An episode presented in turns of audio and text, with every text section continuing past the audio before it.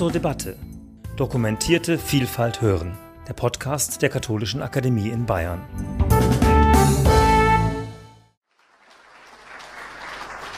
Vielen Dank, äh, lieber Herr Wolf, vielen Dank, lieber Herr Wolfinger, für die schöne Einladung zu dieser Tagung, auf die ich mich schon die ganze Zeit gefreut habe. Und ich freue mich vor allem, dass Corona sie uns nicht vermasselt jetzt. Tatsächlich war mir bis zum Schluss nicht ganz klar, ob das so sein würde. Mein Titel haben Sie ja schon so anzitiert. Äh, die ähm, Gegenstände, die ich behandle, die Autoren, äh, weitere Fallbeispiele, die sich, glaube ich, jetzt hier anreichern zu unserer Tagung, äh, sind diesmal Christian Baron, Angela Lehner, Andreas Meyer und Rolf Roth, Ralf Rothmann. Gegenwartsdiagnose Religion passé? Fragezeichen. Die Bundesrepublik Deutschland sei ein Land der Gottlosen, stellte Hilmar Schmund im Nachrichtenmagazin Der Spiegel im Sommer 2022 fest und bediente damit die aktuelle Rede von den Kirchen in der Krise. Ein Beispiel für viele stellvertretend genannt. Die öffentlichen Krisendiagnosen sind zweifach auffällig. Erstens bestehen sie auf einer Negativbeschreibung. Das Glas ist demnach halb leer, nicht halb voll. Obwohl die Zahlen, die auch Schmund im Artikel nennt, genau das Gegenteil belegen könnten. Fast halb voll sozusagen. Schmunds Zahlen sind äh, ähm, merkwürdig mit Blick auf die Diagnose. Das Land der Gottlosen also. Eine positivere Wendung finden die Religionssoziologen Pollack und Rosta in der pointierten, den Befund zugleich differenzierenden Formulierung von der Verflüssigung der Transzendenz. Das führt zur zweiten Beobachtung. Die Krisenrede unterscheidet nicht hinreichend zwischen den die Religion verwaltenden Institutionen und der Glaubenspraxis. Auch der Umgang mit Kirche Glaube im literarischen Feld ist von ähnlichen Krisendiagnosen geprägt. Auch diese Rede aber unterscheidet nicht hinreichend nach Perspektiven, Akteuren, systemischen Kodierungen. Für wen oder was gilt eine Aussage, die sich doch als allgemeingültig behauptet, wie etwa das seit 20 Jahren ungefähr, also ähm, kursierende Schlagwort von der Rückkehr der Religion. Sie haben es äh, zitiert. Zur Jahrtausendwende provozierte Arnold Stadler in seinem Roman Ein hinreißender Schrotthändler 1999 also mit der Bemerkung, von Gott zu reden sei Erregung öffentlichen Ärgernisses, von Ficken hätte ich sprechen können, nicht aber von Gott. Mit dieser Präteritio war es mächtig in der Welt, das Wort Gott. Und nicht wenige Autorinnen und Autoren sind im Laufe der 2000er Jahre dezidiert dazu angetreten, Stadler zu widerlegen, indem sie seine Lust an der Gottesrede bestätigten. Sich dieses Wort also ganz besonders gönnten oder wenigstens eingestanden, dass Gott fehlt. Die Leute standen ja geradezu Schlange mit ihren Bekenntnissen, spitzte Sigrid Löffler das Phänomen 2007 zu, nachdem sie für ihr Literaturenheft 2002 zunächst auf eher geringere Resonanz gestoßen war, wie sie sagt. Äh, es trug den bezeichnenden Titel Grüß Gott, Rückkehr der Religionen? Fragezeichen das seinerzeit auch von mir als neu behauptete Interesse an der Religion fiel zugleich in eine Zeit, in der sich die Neumodellierung der These von der Säkularität der Moderne beobachten ließ. Also mit der These, Modernisierung als Prozess gehe mit Säkularisierung einher. Diese These wurde neu modelliert. Man sprach von einer Rückkehr der Religionen. Sie haben es schon zitiert. Riesebrott von Respiritualisierung Hawks, Deprivatisierung Casanova, Desäkularisierung äh, Berger aller Lebensbereiche. Dass auch diese Entwicklungen selbst Teil des Prozesses der Säkularisierung sind, ist bekannt und vielfach bedacht worden. Es muss hier nicht eigens mehr aufgefächert werden. Für mich stattdessen interessant, was ist mit Blick auf die Gegenwartsliteratur aus all dem geworden und warum. Sie gilt ja auch in dieser Hinsicht als so etwas wie ein Seismograph oder übernimmt solche Funktionen. Ein erster Befund, nicht die Idee einer Rückkehr der Religion dominiert mehr die Diskurse, sondern deren Irrelevanz.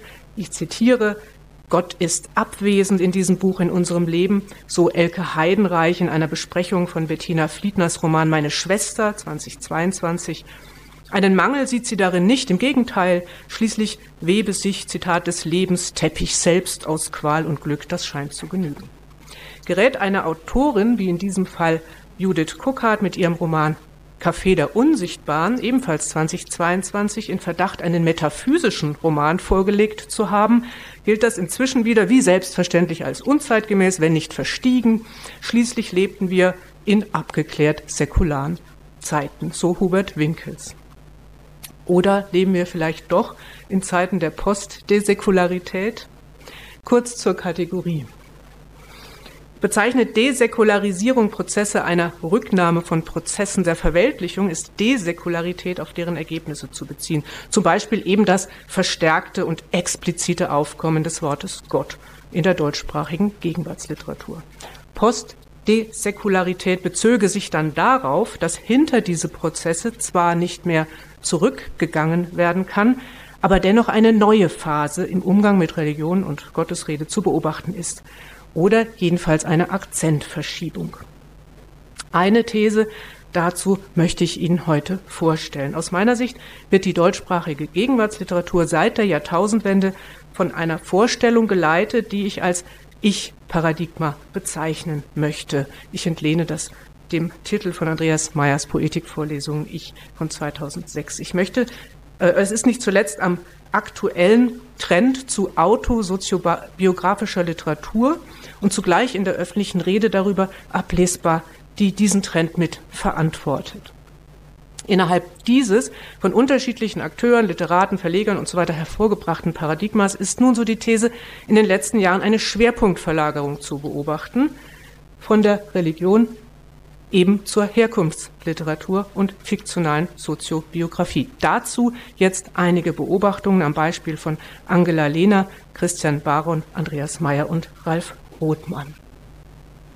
Zu meinem ersten Beispiel, Angela Lehner. Sie sehen meinen Haupttitel. In 2001 spielt die Religion nun keine große Rolle mehr.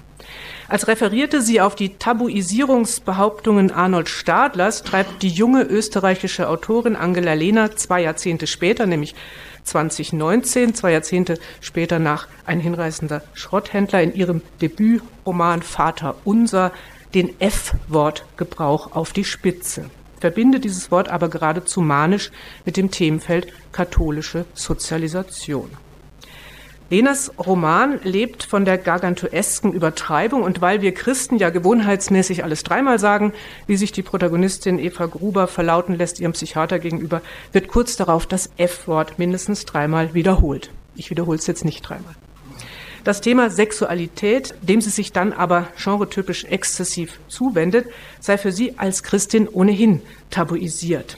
Zitat, immerhin wurde ich katholisch erzogen, Sex ist mir unangenehm, auch von Gott ist dezidiert die Rede, verbunden allerdings mit Vorstellungen von zugleich fäkalisierter sowie metaphorisierter Konsumption, die zum einen vom eucharistischen Akt der Kommunion inspiriert ist, auch Essen wird generell viel zu sehr sexualisiert. Ich persönlich verbinde ja mit dem Brot das Leib Christi, Zitat, den Leib Christi. Zum anderen werden diesem Akt nicht zuletzt deshalb reinigende Effekte zugeschrieben. Zitat, wissen Sie, ich erkenne Gott in dieser Szene, anspeiben, auskotzen, anscheißen, ausscheißen und wieder von vorne, das ist Katharsis. Die ritualisierte Wiederholung prägt auch Disposition und Stil des Romans, dessen drei Teile in der Vater, der Sohn und der Heilige Geist eine Segensgeste andeuten und zugleich konterkarieren. Dass der leibliche Vater als Bedrohung erfahren wird, deutet die Erzählerin wiederholt an, sie ist allerdings nicht als zuverlässig zu bezeichnen. Wie bei ihrem Landsmann Josef Winkler, so eine Besprechung des Buchs im Deutschlandfunk, geht es auch Lena um die Zurichtungen des Katholizismus, die erdrückende Dumpfheit zwischen Herrgottswinkel und Jörg Haiderbild, Rosenkranz und Lieblosigkeit. Zitat Ende. Zwei Jahre später legte Angela Lehner ihren zweiten Roman vor, 2001 mit Titel dass er den weltpolitisch aufrührenden Ereignissen vom 11. September jenes Jahres kaum Aufmerksamkeit schenkt, ist das eine. Das andere bringt Nicole Henneberg in der Frankfurter Allgemeinen Zeitung auf den Punkt. Wie schon in ihrem ersten Roman Vater Unser aus dem Jahr 2018, eigentlich 2019, ist die Idylle ein einziger Abgrund aus Scheinheiligkeit und Grausamkeit. Aber in 2001 spielt die Religion nun keine große Rolle mehr. Jetzt geht es um anderes. Die Karawane des Feldes ist weitergezogen. Wohin? Eben dahin, von der Auseinandersetzung mit der Religion in Vater Unser zur Auseinandersetzung mit dem eigenen Milieu, der eigenen Klasse in 2001. Im Bereich Soziobiografie aber sind beide Romane Lenas angesiedelt. Das ist nicht nur bemerkenswert, ich halte es für symptomatisch. Nach wie vor dominiert das Ich-Paradigma die deutschsprachige Gegenwartsliteratur. Lenas Roman 2001 ist wie ihr Debüt zwar in einer Umgebung angesiedelt, die kulturell grundsätzlich christlich geprägt ist.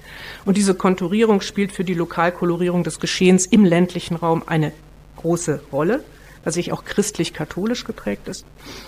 Ganz anders äh, aber als im Vorgängerroman interessiert dieses christlich-religiöse Profil weder als hauptsächliches Steuerungselement etwa für die Persönlichkeitsbildung, noch als Ursache zum Beispiel für psychische Deformationen. Es kommt zu einer Funktionsverschiebung, es hat kein eigenständiges Gewicht, sondern gehört eben irgendwie dazu, katholisch sozialisiert zu sein. Genau, genau wie man auch im Trachtenverein sein könnte sozusagen. Genau deshalb kann es dann auch, wie in vorliegendem Fall, dazu dienen, soziale Distinktionen zu erzeugen und zu erhellen. Der Roman erzählt aus Sicht einer 15-Jährigen namens Julia Hofer davon, wie es ist, zur Jahrtausendwende in einer von Landwirtschaft und Bergtourismus bestimmten Gegend aufzuwachsen. Die heimische Industrie ist vor der Globalisierung in die Knie gegangen und die Jugend muss in erster Linie zusehen, wie sie Land gewinnt, ihre Heimat Tal also verlassen, um sich ein gutes Leben aufzubauen. Julia Hofer aber gehört, das macht der Text von Beginn an klar, zu denjenigen, die eigentlich keine Chance haben. Das Leben in Tal ist schlichtweg von Ungleichheit geprägt. Und genau dieses Thema ist es, das jetzt wie in der Literatur der Gegenwart insgesamt dominiert und für das auch Religion gebraucht wird, funktionalisiert wird. Klasse durchdringt alles, betont mit Anke Stelling, einer der maßgeblichen Akteurinnen des Diskurses in einem Interview von 2021. Sie kennen sie vielleicht als Autorin von Bodentiefe Fenster und fast scheint es, als erprobte und bestätigte Lena in ihrem zweiten Roman diese These. Zu den besseren Häusern in Tal hat Julia Hofer keinen Zugang. Mit den besseren Kindern, alles Zitate, keinen Umgang. Und im Unterschied zu eben diesen besseren kann sie sich in der Schule auch kein Getränkeabo leisten. Wenn ich Durst habe, trinke ich am Restmüllwaschbecken. Dass sie einer anderen schlechten Klasse angehört, zeigt sich gerade darin, dass ihresgleichen solche wie uns, heißt es, weder bei den Sternsingern noch beim ortsansässigen Trachtenverein mitmachen dürfen. Das eben sei der Grund dafür, warum, Zitat, die heiligen drei Könige im Tal immer spät dran sind. Es gebe einen Notstand an heiligen, anständigen Kindern und so müssten die wenigen eben alle kirchlichen Verrichtungen erledigen. Die Ausgrenzung ihrer Peer Group, ihrer Crew, wie sie sagt, beruht auf den üblichen Ingredienzien des Klassismus, vor allem auf der Stigmatisierung durch materielle Armut. Kurz, in Lenas Vater Unser, im Vorgängerroman, ist Religion im Sinne der eigenen christlich-religiösen Sozialisation für die homodiegetisch aufgestellte Protagonistin noch existenziell. Sie entwickelt eine Prägekraft, der sich die Heranwachsende nicht entziehen kann. Die Ich-Erzählerin in 2001 dagegen nimmt religiöse Praktiken als kulturelle Ausdrucksformen unter anderem wahr, und zwar nur deshalb, weil sie sich daran des eigenen sozialen Status vergewissern kann. Für das Zusammenleben im ländlichen Raum immer noch bedeutsame Institutionen wie die Kirche oder der Trachtenverein definieren In-Group-Zugehörigkeiten. Sie dienen im Text also eine Art Katalysator des Othering, mithin der Ausgrenzung Julia Hofers und ihrer Crew, die sich gerade dadurch allererst selbst als Gruppe überhaupt definiert oder zusammenfindet. Dieser Identifizierungsprozess wird als Prozess der provozierten Abweichung beschrieben, also einerseits systemisch erzwungen, andererseits auch in Reaktion auf diese Zwänge provozierten Abweichungen. Und sie ist umso auffälliger, als diese Gruppe Julias, es wird Ihnen auffallen, wenn Sie den Text gelesen haben, eigentlich ganz heterogen ist und sie eigentlich nur über diese Abgrenzungsbewegungen äh, zusammenfindet, ähm, im Sinne auch ihrer sozialen Herkunft. Zu den aktuell viel beachteten Autosoziobiografien zählen Lenas Romane nicht, auch wenn 2001 zur soziologisch interessierten Literatur gehört. Anke Stellings Bodentiefe Fenster habe ich schon erwähnt oder auch Schäfchen im Trocknen oder vielleicht kennen Sie Katja Oskrams Marzahn, Mon Amour und solche Texte. Autosoziobiografien nehmen die Herkunft ihrer Verfasser und Verfasserinnen in den Blick, um darin Erklärungen für das eigene Selbst aus der jeweiligen Sozialisation, dem jeweiligen Milieu der eigenen Klasse herauszufinden. Beispiele dafür sind Texte wie Beauf-Biacs Serpentinen oder Christian Barons ein Mann seiner Klasse. Und ich komme damit zu meinem zweiten Beispiel. Christian Baron stammt aus Kaiserslautern. Er ist der Sohn eines ungelehrten Arbeiters. Armut, Alkoholsucht und Gewalt gehen in seiner Herkunftserzählung Hand in Hand. Als könne es gar nicht anders sein, weil die sozialen Verhältnisse keine Auswege bereitstellten. Er ist übrigens katholisch, muss man also immer dazu sagen vielleicht. Was heißt es nun aber, dass Baron zufolge der eigene Vater als ein Mann seiner Klasse zu gelten hat, wie es in seinem gleichnamigen Debüt heißt? Was diesen Vater ausmacht, sein Menschsein, seine Individualität, sind stets diesem Roman zufolge allein sozial zu denken und soziologisch zu fassen. In einer Gesellschaft der Singularitäten, so die darin mitschwingende Kritik, die den Einzelnen also mit Großangeboten an Optionen konfrontiert und gelegentlich auch überfordert, hat ein Mann dieser Klasse kaum eine Wahl weil er wegen seines gewalttätigen Vaters und einer ihn nicht auffangenden Gesellschaft zu dem werden musste, der er nun einmal war. So einfach geht Erklärung.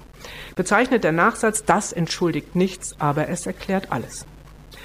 Religion kommt in diesem gesamten bundesrepublikanisch geformten Konglomerat, wenn überhaupt, allein in der Negation vor und auch da nur im Modus der leeren Versprechung.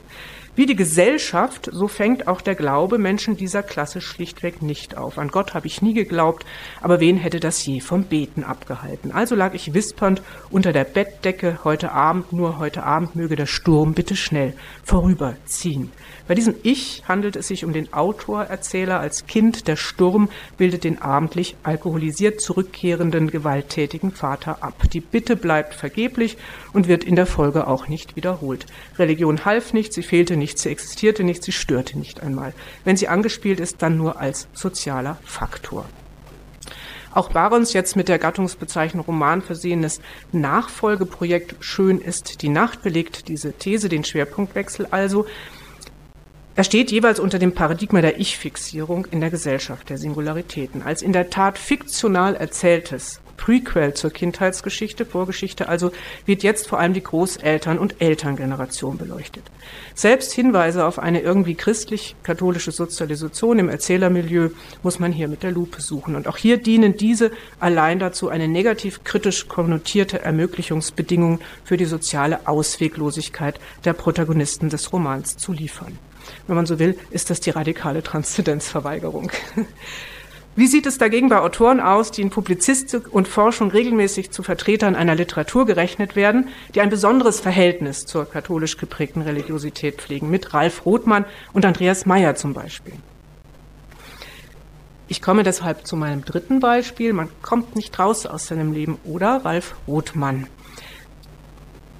Ralf Mutentmann hat sich selbst einmal als brachial-katholisch sozialisiert äh, bezeichnet und seine Literatur steht für eine Literatur, der es auf eine ganz besonders eindringliche Weise gelingt, ästhetisches, im Sinne von poetisch gestaltetes, wie nebenbei auch mit religiösem zu verbinden. Religiöses liegt dem Poetischen wie eine Art Palimpsest zugrunde, scheint durch es hindurch. Mit Georg Langenhorst gesagt, wird in Rothmanns Roman Junges Licht von 2004, das aus der Transzendenz in die Immanenz hineinschimmernde Numinose zum Stilprinzip. Sehr schöne Formulierung. Rothmanns neuere Romane im Frühling sterben 2015, Der Gott jenes Sommers 2018 und Die Nacht unterm Schnee 2022 ist eine Trilogie, die äh, um 1945 angesiedelt ist und mit biografischen Anklängen an die eigenen Eltern äh, geschrieben. Die leitende Idee der Trilogie ist dem Motto von Im Frühling sterben zu entnehmen. Sie schließt sich an Fragen der transgenerationellen Vererbung von Traumata an, die ja auch seit der Jahrtausendwende mindestens virulent ist. Dass den Zellen ein Gedächtnis eigne, so die Einsicht der Epigenetik, weiß demnach schon das Buch Ezechiel aus dem Alten Testament. Im Motto wird das zitiert, die Väter haben saure Trauben gegessen, aber den Kindern sind die Zähne davon stumpf geworden. Mit Blick auf die Fragestellung meines Vortrags auffällig sind die Differenzen in der öffentlichen Wahrnehmung zwischen dem Roman von 2018 und dem aktuellen Roman von 2022. Die Süddeutsche Zeitung attestierte dem Gott jenes Sommers Gottesnähe. Für die Welt ist der Roman stellenweise etwas penetrant katholisch, aber ohne jeden Sonntagsreden Schmuh.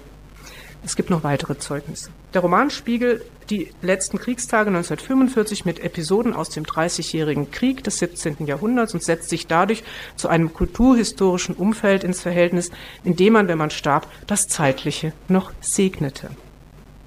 Das dem Roman vorangestellte Motto aus Andreas Gryphius Grabschrift Marianne Gryphier ruft diesen Kontext auf, der die Jahrhunderte überspannt. Ich habe diese Welt beschaut und bald gesegnet. Dagegen kommen die durchweg euphorischen Besprechungen von Die Nacht unterm Schnee 2022 ohne jeden Bezug auf Gott, Religion und Kirche aus. Eines der zentralen Charakteristika im Werk Rothmanns, das Numinose als Stilprinzip, hat zumindest in diesem Text zunächst einmal ausgedient, wenn man den Diskurs ernst nimmt. Und auch den Text. Stattdessen lenkt der Roman den Blick auf ein anderes Themenfeld, die soziale Ungleichheit. Also, spar dir die teuren Bücher, Kind, für unser Eins sind die nicht geschrieben. So Elisabeth, die Frau des Melkers, Walter zur Erzählerin Luisa, die einen akademischen Ausbildungsweg einschlägt.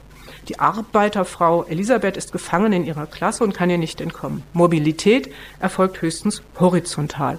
Aus dem Stallmist in den Ruß, vom Plattenland in die Kohlengrube. Man kommt nicht raus aus seinem Leben, oder? So Elisabeth zu Luisa. Ja, das ist unser Leben, wir sitzen in der Jauche, wir waschen uns mit Jauche und wir riechen wie Jauche und so wird es immer sein. Im Roman enthaltene Anklänge an Rothmanns Eltern und an den Autor selbst machen aus dem sozial interessierten Roman ein soziobiografisches Gebilde. Das nur nebenbei gesagt. Mein letztes Beispiel, Andreas Meyer, Gott in der Ortsumgehung. Andreas Meyer wiederum gehört, Sie wissen das, äh, zum einen zu den publizistisch wirkmächtigen Protagonisten des Wortes Gott in der Literatur. Er hat mit Sans Souci 2009 einen prototypischen Roman der Desäkularisierung vorgelegt, der von Ernst Osterkamp auch als fleischgewordene These von der Rückkehr der Religion bezeichnet worden ist, mit Blick auf eine Figur darin. Und sein immer noch aktuelles Projekt, also Andreas Meyers immer noch aktuelles Projekt, die Ortsumgehung, autofiktional angelegt, eine Romanreihe, beginnt 2010 mit Das Zimmer, steuert dem frühen Plan nach auf einen letzten Band mit dem Titel Der liebe Gott zu. Fehlt uns noch. Das ist also die eine Seite, die für Meier, die Meier für mich auch interessant macht oder für uns äh, alle interessant macht und bislang auch schon machte. Es gibt äh, natürlich auch von Ihnen hier gute Arbeiten dazu. Zum anderen muss Meier als einer der erfolgreichsten Vertreter autosoziobiografischer Herkunftsliteratur im deutschsprachigen Raum gelten. Christian Metz zum Beispiel nennt Ortsumgehung den größten Eigenblut-Doping-Fall der deutschen Literatur. Dass also das strategisch als Pose eingesetzte Ich ähm, mindestens ebenso massiv präsent ist wie Gott oder das Themenfeld Religion, ist von daher nur konsequent. Gott und Religion oder Gott, ich gönne mir das Wort Gott, ist mit Meyer auch immer, ich gönne mir das Wort Ich, könnte man sagen. Sieht man sich aber die Teile der Reihe in chronologischer Folge genauer an, zeigt sich auch hier, dass im Blick auf die Texte gegen das Ich Gott inzwischen kaum mehr eine Chance hat, das Interesse an der eigenen Herkunft dominiert. Kommt der liebe Gott dem Projekt abhanden? Fragezeichen. Klammer auf Nein übrigens, aber erstmal schon mal, ich wollte jetzt den Cliffhanger nicht so spannend machen. Im Rückblick auf die seit Mitte der 2000er Jahre publizierten Texte Meyers fällt auf, dass er ähm, dass sein Interesse an Gott mit einer vielfach perspektivierten Kritik am Kapitalismus, also an einer kapitalistischen Wachstumslogik einhergeht, an einer schneller, höher, weiter Religion, wie er das nennt. Das Beharren auf der Differenz oder besser der Differenzerfahrung wird dafür zur leitenden Idee. Wie bereits bei Meyers Vorbild Stadler wird das andere, der Außenseiter als bevorzugte Lebensweise und Figur profiliert. Mit dem vierten Band der Ort verschiebt sich diese soziale äh, Position. Je erfolgreicher der Autor, Erzähler sich selbst zur Rolle wird in dieser Reihe, desto unbefragter nimmt er einen Platz in den vorderen Rängen der Schülergesellschaft ein, heißt es im Text. Im Mittelpunkt steht jetzt die weltliche Seite der ähm, Liebe. Sie ersetzt einerseits äh, Religion oder tritt an deren Stelle. Andererseits werden sowohl diese Liebe als auch das religiöse Erleben profanisiert, wenn sie einem Zustand des Zugekifftseins versuchsweise gleichgesetzt werden. Ihren Höhepunkt findet die Analogisierung von Kunst als neuer Religion im fünften Band. Äh, der Kreis beschreibt entlang unterschiedlicher musikalischer Erlebnisse die Initiation des Künstlers im jungen Mann. Der Schlüsselbegriff für diese Erlebnisse lautet Durchwehen. Auch hier kommt der Geist zum Vorschein. Es ist ein Effekt, der eine, wie es im Text heißt, ähnliche Sakralität wie sonntags in der Kirche erzeugt. Er taugt mithin durchaus auch als Religionsersatz. Konsequenterweise berichtet der sechste Band, die Universität, dann von einem Leben, als wäre es Literatur. Der Roman steht unter dem Motto der vor über einem Jahrzehnt gehaltenen Poetikvorlesungen. Ich, das ist der Mittelteil des Wortes nichts. Dort aber, also 2006, war dieses Nichts, das den Autor umgab, selbst wieder umgeben von einer Größe, die in der Zitatübernahme 2018 ausgespart bleibt. Darum herum hatte es in Ich weitergeheißen, ist der liebe Gott. Der fehlt jetzt hier und nebenbei dieses Nichts äh, hatte seinerzeit den Literaturbetrieb selbst in all seinen unterschiedlichen Facetten bezeichnet, dem Meyer ja ähm, nicht gewogen ist oder war. Noch bedeutsamer für die aktuelle Transformation ist allerdings das Faktum, dass in Ich 2006 das Matthäusevangelium als der alle Überlegungen leitende Text ausgestellt wurde.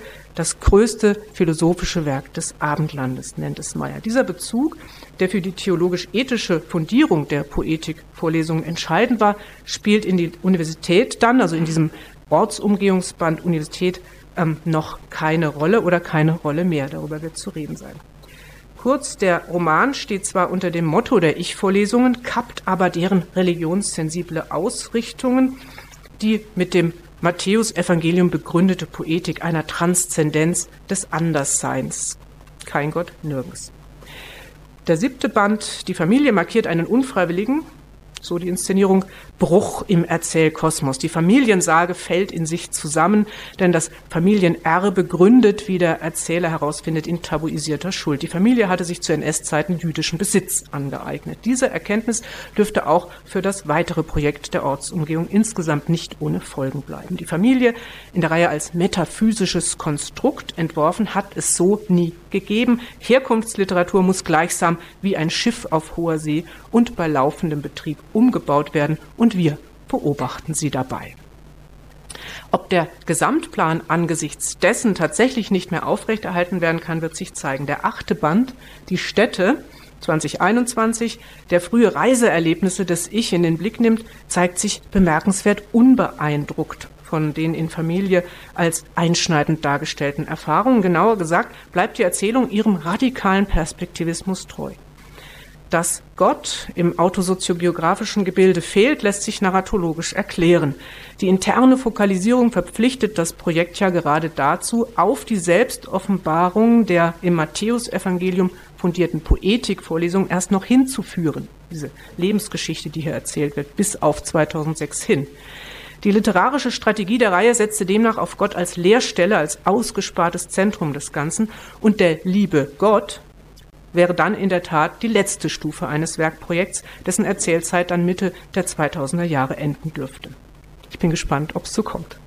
Ist aber das Fehlen Gottes eine Konsequenz der spezifisch autobiografischen Anlage von Ortsumgehung und liest man die früheren Texte Ich sowie Sans Souci als Belege für die Rückkehr der Religion, dann bedeutet Post die Säkularisierung im Fall Meyers jener Phase des eigenen Herkommens einen eigenen Erzählzyklus einzuräumen, in der das nicht mehr glauben, das Ich betete nicht, kommt in den Texten äh, oft vor, die eigene Existenz bestimmt hat, die scheinbare vordergründige Entfernung von Gott. Also, ich komme zum Schluss. Gott im Ich-Paradigma der deutschen Gegenwartsliteratur. Die Verpflichtung auf Selbstverwirklichung durch Wahl die soziologische Modelle seit den 80er Jahren hervorheben, rückte das Ich oder genauer das Ich-Sagen wieder stärker in den Vordergrund. Auch die aktuelle Entscheidung für oder gegen Religion ist in der mit Charles Taylor expressivistischen Kultur der Gegenwart stets dem Primat der Selbstverwirklichung unterworfen die fiktionalen wie faktualen Autosoziobiografien der Gegenwart machen den Status quo der gesellschaftlichen Postsäkularität beobachtbar, zu deren Merkmalen die Individualisierung des Umgangs mit Religion gehört. Sich vom Druck des Wahlimperativs zu entlasten, kann deshalb vieles heißen. Um eine Aufmerksamkeit sichernde Position zu besetzen, hat es sich seit der Jahrtausendwende zum Beispiel als sinnvoll erwiesen, die Rede von Gott zu enttabuisieren oder sich für das Konstrukt einer vorkonziliaren katholischen Kirche stark zu machen oder eben die soziale Frage in den Mittelpunkt zu stellen, den Klassismus wie Baron und andere heutzutage. Ich möchte nicht verhehlen zu sagen, dass ich hoffe, dass es bald wieder aufhört damit. Auch Gender und Race sind natürlich Themen, die im Moment gerade virulent sind, Jackie Tome, äh, Tome und andere. Dass sich der sozialwissenschaftliche Diskurs der 2000er und 2010er Jahre ganz dominant sozialstruktureller Ungleichheit und Krisenphänomen zuwendet, wie man im aktuellen Schiller-Jahrbuch nachlesen kann, lässt sich eben inzwischen auch an der deutschsprachigen Gegenwartsliteratur ablesen. Seit den 90er Jahren beherrscht den insbesondere feuilletonistisch geführten Diskurs das Thema der Ökonomisierung des literarischen Feldes. Wenn die ökonomische Dimension von Literatur im Vordergrund steht, geht es in erster Linie um Verkaufszahlen, Betriebswege, Zielgruppen und mediale Logiken.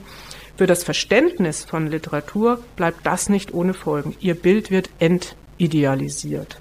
Literatur wird jenes Eigenwerts beraubt, ähm, der ihnen in und seit der Sattelzeit zugeschrieben worden war. Arnold Stadlers schon zweimal erinnertes Statement lässt sich ebenfalls auf diesen Kontext beziehen. Also von F hätte ich sprechen können, nicht aber von Gott. Der hier in erster Linie auf Fragen sozialer Moral anspielende Befund ist dafür ins Ökonomische zu wenden und auf die Formel zu bringen, Sex sells, Gott eben nicht. Erst vor diesem Hintergrund wird überhaupt verständlich, warum man sich das Wort Gott explizit gönnen muss, als handle es sich um eine besonders kostspielige Anschaffung oder in ökonomischer Hinsicht wenig erfolgversprechend. Interessant ist für mich, was daraus zu folgern ist und vielleicht auch tatsächlich folgt. Sowohl Literatur vor dem Hintergrund der Idee ihrer Autonomie als auch Religion leben von einer Art Überschussökonomie. Positiv gesagt, transportieren sie einen Mehrwert, der in rein wirtschaftlichen Maßstäben nicht zu fassen ist. Auf die seit um 2000 dominierende Rede von der Ökonomisierung der Literatur ausgerechnet mit einem Salto Mortale in die Religion zu reagieren, wie Stadler, Meyer und andere, erzeugte bemerkenswerte Rückkopplungseffekte, indem Literatur genau dadurch einen neuen Wert erhielt. Postsäkularität als Versuch, mit der Säkularität über die Säkularität hinaus zu gelangen, hieß um 2000 eben auch. Die Rede von Gott wurde zur Distinktionsgeste gegen zeitgenössisch vorherrschende literarische Strömungen, die ihrerseits erfolgreich den ökonomischen Diskurs bedienten, wie etwa um 2000 die Popliteratur, die ja da boomte und verkauft wurde und so weiter. Gott Religion, wurde so zu einem Ermöglichungsraum für eben jene Eigenwertigkeit von Literatur, die im öffentlichen Diskurs einer Ökonomisierung auch der Literatur verloren zu gehen drohte. Dass sich innerhalb des skizzierten Ich-Paradigmas mit einem Trend zur autosoziobiografischen Literatur die Aufmerksamkeit verschoben hat, auf das Interesse an, an literarischen Erklärungen sozialer Missstände nämlich, diese Verschiebung birgt teils bereits genutzte Chancen gerade für das Themenfeld Religion, Gott. Beispiele wie Ulrich Kreiners öffentliches Eintreten für das Mysterium Fidei im Jahr 2020, das vom Fortbestand des 2010 bereits totgesagten Katholizismus im Feuilleton zeugt, belegen ja nicht nur die Gleichzeitigkeit der Diskurse, das Themenfeld Gott, Religion wird aktuell vielleicht weniger beleuchtet, aber es ist sichtbar und es verweist anders als die soziologisch interessierten Romane auf die eigentliche Funktion der Literatur die eigentliche Funktion der Literatur, die eben nicht darin besteht, ein Analyseinstrumentarium für gesellschaftliche Verhältnisse zu sein. Finde ich wenigstens. Zu ihren ureigenen Aufgaben gehört vielmehr mit Peters Lutherdijk gesagt, die Auslegung der Existenz im Horizont ihrer Zufälligkeit, Endlichkeit, Glücksbedürftigkeit und Kommunikativität. Wie Religion kann Literatur dazu beitragen, das Unverfügbare aufzuhellen. Peter Handke würde dem sicherlich zustimmen. Ich danke Ihnen für Ihre Aufmerksamkeit.